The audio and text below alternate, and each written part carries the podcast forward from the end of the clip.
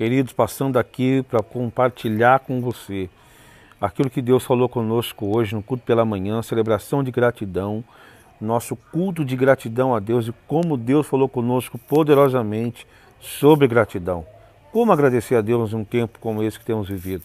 A verdade é que Esdras capítulo 3, versículo 10, fala de sacerdotes e levitas com pouco mais de 20 anos que foram adorar o Senhor, que foram render graças a Deus pelo lançamento das, do, do, dos alicerces da reconstrução do templo de Zorobabel, e eles adoravam e rendiam graças. Porém, sacerdotes idosos, ancorados no passado, não conseguiam olhar e ver aquilo, e choravam, e lamentavam, porque não conseguiam enxergar aquilo que Deus iria fazer. Deus já havia dado uma palavra, uma promessa de que a glória dessa segunda casa será maior do que a primeira, e agarrados nisso, crendo nisso. A palavra do Senhor diz em Esdras, capítulo 6, versículo 4, que uma vez que essa obra estava embargada, alguém disse: vá lá procurar pelos seus direitos.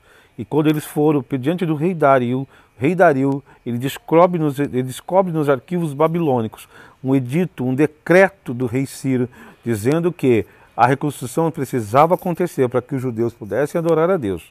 E que também fosse dado a eles madeira, ouro e prata do, do templo, dos utensílios do templo que foram retirados por Nabucodonosor, que haviam sido removidos daquele lugar, que fosse devolvido a eles, e que também toda a despesa da reconstrução do templo fosse feita pelo rei.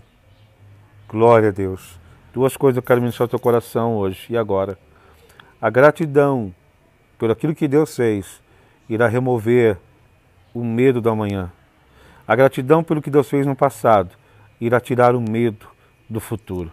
Segunda coisa é que gratidão gera provisão. Toda vez que você estiver agradecendo a Deus, adorando a Deus, por coisas que parecem só estarem no alicerce, coisas que talvez outros vão ter dificuldade para enxergar e ver, o meu Deus, o teu Deus, o nosso Pai, está gerando provisão. Inicie sua semana assim, com a bênção e com a graça de Deus. Deus te abençoe. Agradeça hoje. Faça um altar. Se tranque no quarto. Pare agora o que você está fazendo. Levante a Deus um altar de gratidão e agradeça a Ele. Não importa o que aconteceu no passado, seja bom ou ruim.